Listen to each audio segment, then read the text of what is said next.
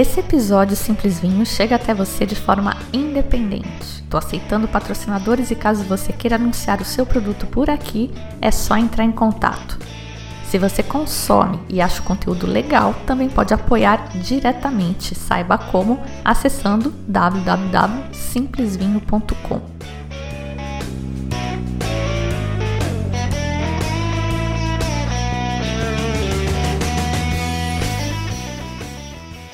Olá, esse é o Simples Vinho, aquele nosso bate-papo para aprender sobre vinhos.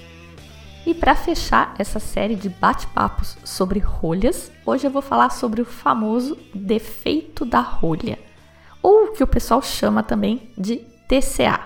Ah, mas a gente já não falou disso? Falou. Mas falou naquele nível jardim da infância. A gente disse, ó, tem essa substância que chama TCA, que contamina a rolha e aí passa para o vinho e fica com cheiro de papelão molhado e aí pode devolver o vinho no restaurante.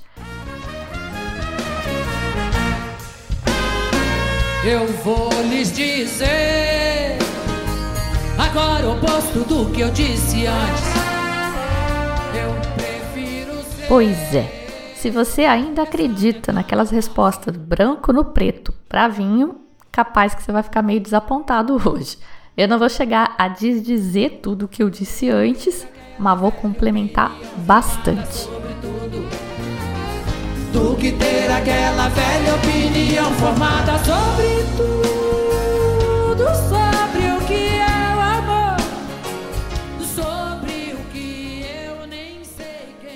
No episódio de hoje, então, a gente vai ver que o defeito de rolha nem precisa de rolha. Você pode pegar um vinho screw cap, com aquela tampa de rosca, com defeito da rolha.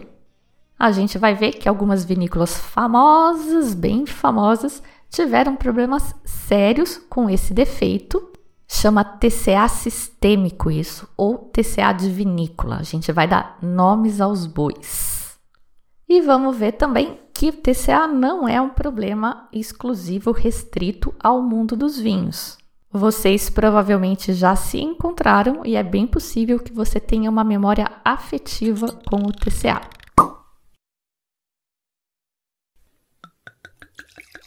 E voltamos então para desvendar os mistérios do defeito de rolha, que o pessoal chama de TCA, mas que não precisa de rolha e nem é só TCA, é uma família toda de compostos e ele tem uns primos bem maldosos também. Lembrando que esse é o terceiro episódio de uma série sobre a cortiça e as rolhas e que você vai curtir muito mais este episódio se já tiver ouvido os anteriores. Então, se não ouviu ainda, aperta o pause agora e corre lá. Linda Blyson é professora emérita da UC Davis e ela contou uma história bem curiosa para Esther Mobler do San Francisco Chronicle há um tempo atrás. Por mais de 30 anos, a Blyson ensinou um curso introdutório de produção de vinhos em Davis, a famosa UC Davis. Numa aula prática, um dos objetivos era ensinar os alunos a identificar o defeito de cortiça, o cheiro de cortiça ou TCA. Os alunos recebiam uma amostra de rolhas, algumas infectadas com TCA e outras não, e era pedido que eles separassem essas rolhas. A Blyson conta: no início, era um em cada 100 alunos, talvez um em cada 200, que não conseguia detectar o TCA. Mas então, com o tempo, esse número passou a ser cada vez maior. Estaria uma geração inteira se tornando imune a este aroma que é tão revoltante para os bebedores de vinho? A Blyson ficou encucada com essa história, ela pesquisou e sabe quem que ela acabou culpando por essa mudança no perfil dos alunos? Mini cenouras. Aquelas cenourinhas baby de pacotinho, sabe? Que a criançada leva na lancheira. Perdida de TCA aquela cenourinha. E no final do episódio a gente vai entender melhor esse negócio. Vamos começar entendendo o defeito que o pessoal chama de cheiro de rolha, o defeito de rolha, que deixa o vinho arrolhado, corked, bouchonné. Antes da gente prosseguir, quero propor um momento de reflexão. Rolha tem cheiro ou não? Cortiça boa, limpa, tem cheiro? Não é justamente por não ter cheiro que a gente usa justamente a rolha para tapar os nossos vinhos mais nobres? Bizarro isso, né? Quando as pessoas descrevem o defeito cheiro de rolha, elas normalmente falam em papelão molhado, mofo, pó, coisas terrosas. A OIV não associa o defeito à rolha especificamente. Num paper chamado Review Document on Sensory Analysis of Wine de 2015, na parte de exemplos de alterações aromáticas dos vinhos, eles falam em mofado e terrosos, é uma categoria, e aí associam os aromas de mofo, terra molhada e cogumelos à substância geosmina. E os descritores mofado, empoeirado e porão úmido à presença do tricloroanisol, TCA, ou o tetracloroanisol, TECA, ou ainda o tribromoanisol, TBA. Todas essas substâncias ou famílias de substâncias, então, podem provocar as alterações aromáticas nos vinhos, categorizadas como mofado ou terroso, segundo a OIV, e que a gente popularmente chama de defeito da rolha. As descrições do defeito, que, entre aspas, deixa o vinho com odor de cortiça, remontam ao início do século XX, mas o TCA só foi associado como principal causa dessa alteração em 1981 pelo cientista suíço Hans Tanner e a sua equipe. A química exata do cheiro de rolha é complexa e a bioquímica dos vários organismos envolvidos ainda não é totalmente compreendida. O que a gente sabe?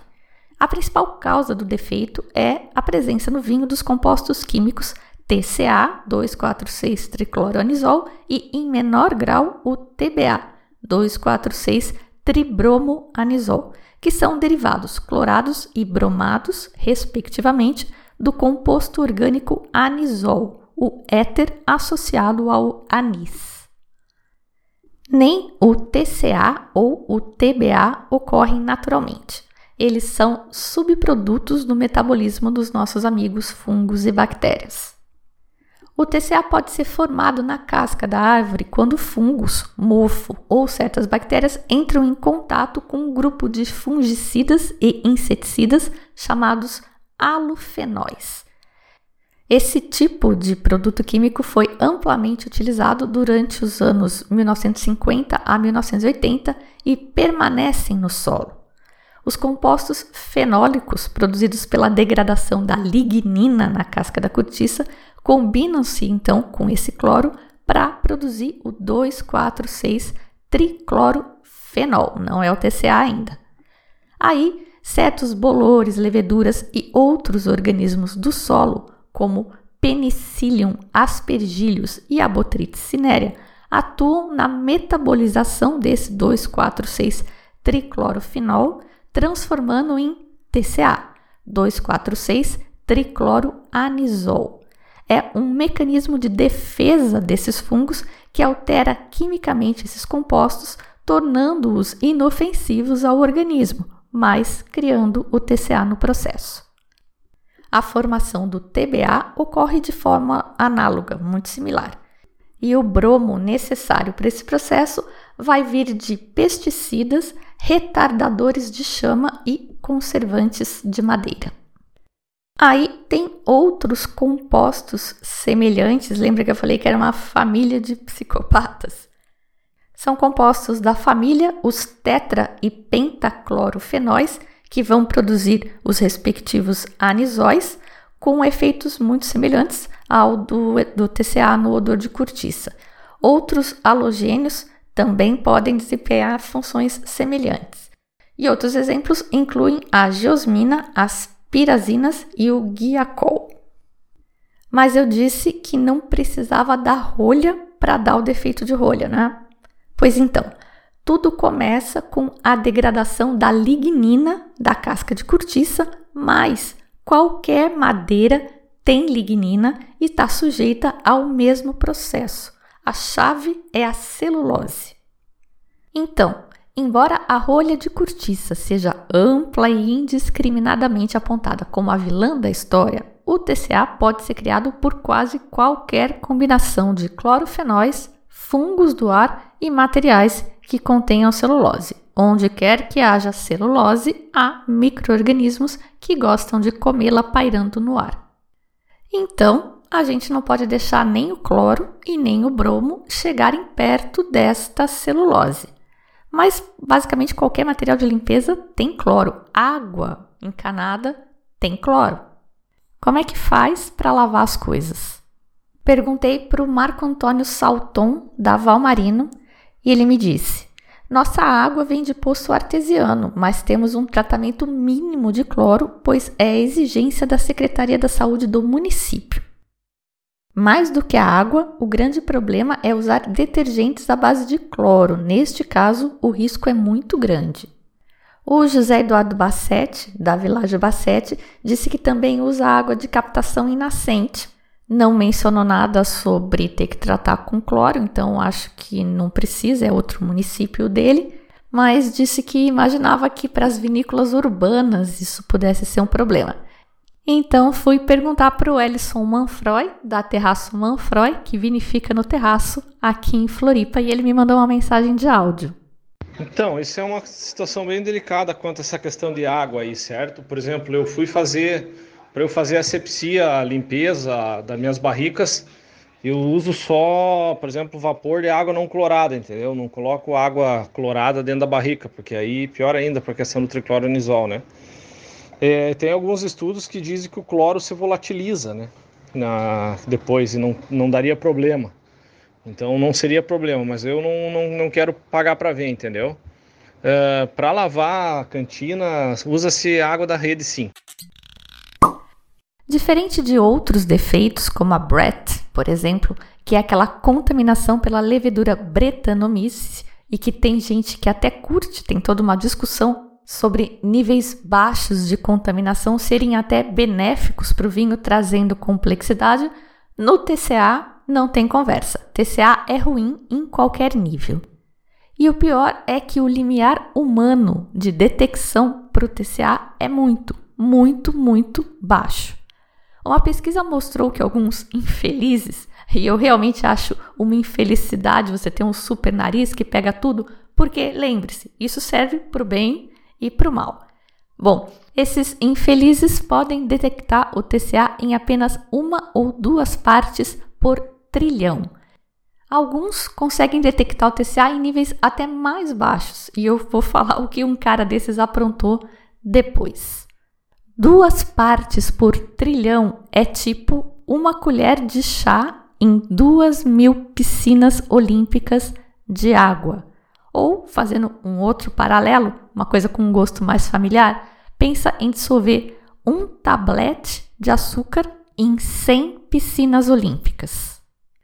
Christian Butsky, que é professor de enologia na Purdue University, é citado por um dos artigos que eu consultei, eu vou deixar o link para vocês, como tendo dito certa vez que bastaria uma colher de sopa de TCA para tornar todo o vinho americano intragável. Dependendo da experiência do provador e da concentração de TCA, é bem possível que a pessoa não perceba que é TCA que tem naquele vinho, mas ela certamente vai perceber que tem alguma coisa off, alguma coisa fora de lugar. E isso é graças a uma peculiaridade do TCA. Num estudo conduzido na Universidade de Osaka, no Japão, a professora Hiroko Takeuchi e seus colegas descobriram que, em vez de estimular o olfato, o TCA, na verdade, bloqueia certos canais olfativos. E é esse bloqueio que cria a percepção do odor amorfo e poeira que a gente associa ao TCA. Não é que o TCA cheire mal, é que ele impede você de sentir o cheiro do seu vinho. E o cheiro é uma parte importante do sabor. É bastante possível, então, que alguns dos vinhos que você provou no passado e achou meio sem graça, nada demais, e não entendeu por que, que aquele seu amigo tinha recomendado tanto, é bem possível que esse vinho estivesse, na verdade, minimizado pela presença do TCA. Mas muito bem, falei que não precisa ser da rolha, basta ter celulose que o TCA ou aqueles outros compostos primos podem surgir. Pode ser num barril ou pode ser na porta da vinícola se ela for de madeira, nas caixas de papelão que eles embalam os vinhos e despacham depois, nas mangueiras. Borracha pode ter TCA. A borracha é particularmente vulnerável ao TCA. A bentonita que é um preparado de argila usado para limpeza dos vinhos, também tem uma alta afinidade ao TCA e pode absorvê-lo da atmosfera onde quer que ele esteja e passar para o vinho depois. A TN Coopers, uma tanoaria chilena que eu visitei em 2018, ela iniciou, tem uns 10 anos mais ou menos, um programa de treinar cachorros para identificar TCA nos barris e nas aduelas e chips que eles vendem. Uma história interessante que eles contaram é que eles foram fazer uma demonstração na Califórnia e numa vinícola que eles foram, o cachorro começou a latir para um tanque de inox. E não há meio de ter TCA em inox, então os caras já começaram a achar que era balela, que os cachorros não estavam com nada, não cheiravam nada. Mas aí numa segunda rodada, um outro cachorro latiu no mesmo lugar e foram ver era um conector de mangueira, estava contaminado e se os cachorros não tivessem alertado, iria fatalmente contaminar o vinho. E aí os caras botaram fé na patrulha canina. A TN Coopers foi pioneira no treinamento de cachorros para identificar TCA nos seus barris, porque eles sentiram na pele o prejuízo. Outros produtores têm feito isso também mais recentemente. Pelo que eu li, só o pessoal de tanoaria, né, pessoal de rolha, não usa cachorro ainda, não sei porquê. Mas eles têm mesmo que se cuidar, porque o bicho, o bicho TCA, pode pegar. No final de 2018, o TCA estava no centro de uma ação movida pela Ops One contra uma empresa de tanoaria de nome não divulgado. A vinícola alegou que 10 dos barris de carvalho francês que ela tinha comprado do seu fornecedor estavam contaminados com TCA, o que resultou numa perda de quase 600 galões do Cabernet Sauvignon da Opus One, né? Os danos na época foram estimados em quase meio milhão de dólares. 10 barris de vinho da Opus One.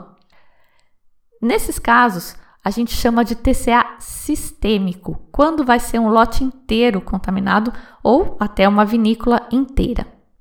No caso do TCA de vinícola, o verdadeiro problema está nos níveis relativamente baixos de TCA ambiente. Porque se uma vinícola realmente cheira mal, mais cedo ou mais tarde, alguém vai meter a boca no trombone e vão tomar as medidas necessárias para corrigir a situação. Já nos níveis baixos, confinados talvez apenas uma seção da vinícola, o TCA pode não ser notado, misturando-se aos cheiros da casa, ao qual os funcionários acabam se acostumando e supõem ser normal. Tal situação pode continuar safra após safra, mesmo com vinhos caros e bem recebidos. Então, de repente, um crítico de vinhos com o nariz mais afiado para TCA identifica o problema e joga no ventilador. Isso aconteceu há uns 20 anos com os caras de peso que a gente conhece dos episódios sobre o julgamento de Paris. Hansel Vineyards, Chateau Montelena, Beaulieu e a Galo. A confusão, digamos, foi causada por um único crítico, que parece ser um detetor ambulante de TCA, o James Laub da Wine Spectator. Ele cheirou o negócio, suspeitou, mandou analisar os vinhos para comprovar, né? E aí botou a boca no trombone. Detalhe que esses vinhos, nos quais o Laub identificou e comprovou que tinham TCA, obviamente tinham sido analisados por outros críticos também, incluindo Robert Parker, que inclusive deu alta pontuação para alguns. Esse foi o caso do Chateau Montelena, que reconheceu que o vinho tinha sim doses muito pequenas de TCA, isso foi em 2004 mas que, como outros críticos tinham avaliado que o vinho era bom, eles consideravam que o vinho estava excelente e não tiraram o vinho do mercado. Diferente da abordagem da Hensel, que na época adotou transparência total. Ambas as vinícolas foram inteirinha renovadas, reformadas, limparam tudo, esfregaram tudo e, no caso da Hensel, Agora eles só usam essa vinícola para demonstração, para mostrar a história deles e tal. Os vinhos mesmo atualmente são feitos em outras instalações. E tem mágica para tirar o TCA do vinho? Nas vinícolas eles podem tentar filtrações mais sofisticadas, lembrando que as filtrações podem remover o TCA, mas com certeza também vão remover outras coisas interessantes do vinho, deixando ele meio descarnado. Se você tiver em casa, tem um truque antigo que o pessoal falava que era botar papel celofane dentro do decanter ou na, na jarra onde você botasse o vinho contaminado. Aí você dá uma mexida e o plástico vai atrair as moléculas de TCA, supostamente, e amenizar o efeito no vinho. Mas ele também vai atrair outras coisas do vinho, e enfim, de qualquer forma, o vinho que você vai tomar depois desse tratamento vai ser uma sombra do que ele deveria ter sido originalmente. Eu falei para botar no decanter e com o celofane, mas decantar em si, aerar, não vai melhorar seu vinho. O TCA não vai embora. A aeração, na verdade, vai acentuar o problema, o que pode ser bastante útil se você voltar no seu vendedor dois dias depois com esse vinho. O cheiro vai estar tá bem forte, bem característico e normalmente ele vai trocar a garrafa para você e depois reclamar com o produtor. E por fim, eu queria falar da história das cenourinhas baby, que a professora Blyson identificou como sendo a causadora desse aumento dessa pseudoanósmia para TCA dos alunos dela. Anósmia é um dos termos que ficou popular com essa epidemia de Covid, é a perda de olfato.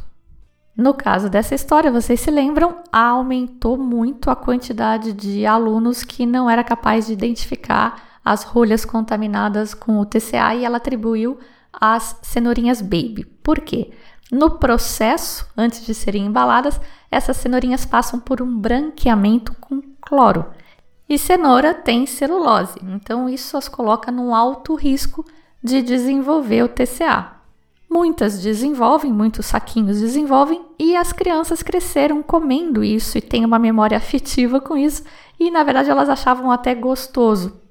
Eles estavam então perfeitamente felizes bebendo vinho com TCA por essas memórias agradáveis que eles tinham com esse gosto e esses aromas. Isso é uma suposição dela, óbvio. O TCA pode então afetar outras bebidas, como o whisky, por exemplo, que passa por um estágio em madeira. Pode afetar qualquer comida, qualquer produto que seja armazenado ou transportado em madeira ou caixas de papel, como maçãs e outras frutas. Comida de avião parece que é uma vítima recorrente do TCA também e se você prestar bem atenção, é muito provável que a sua jaqueta de couro guardada lá no armário tenha TCA. A minha eu tenho certeza que tem. Obrigada pela companhia. Espero que gostem e compartilhem este conteúdo e o podcast. Eu sou a Fabiana Knossaisen e vou ficando por aqui com um simplesinho. Tchim, tchim.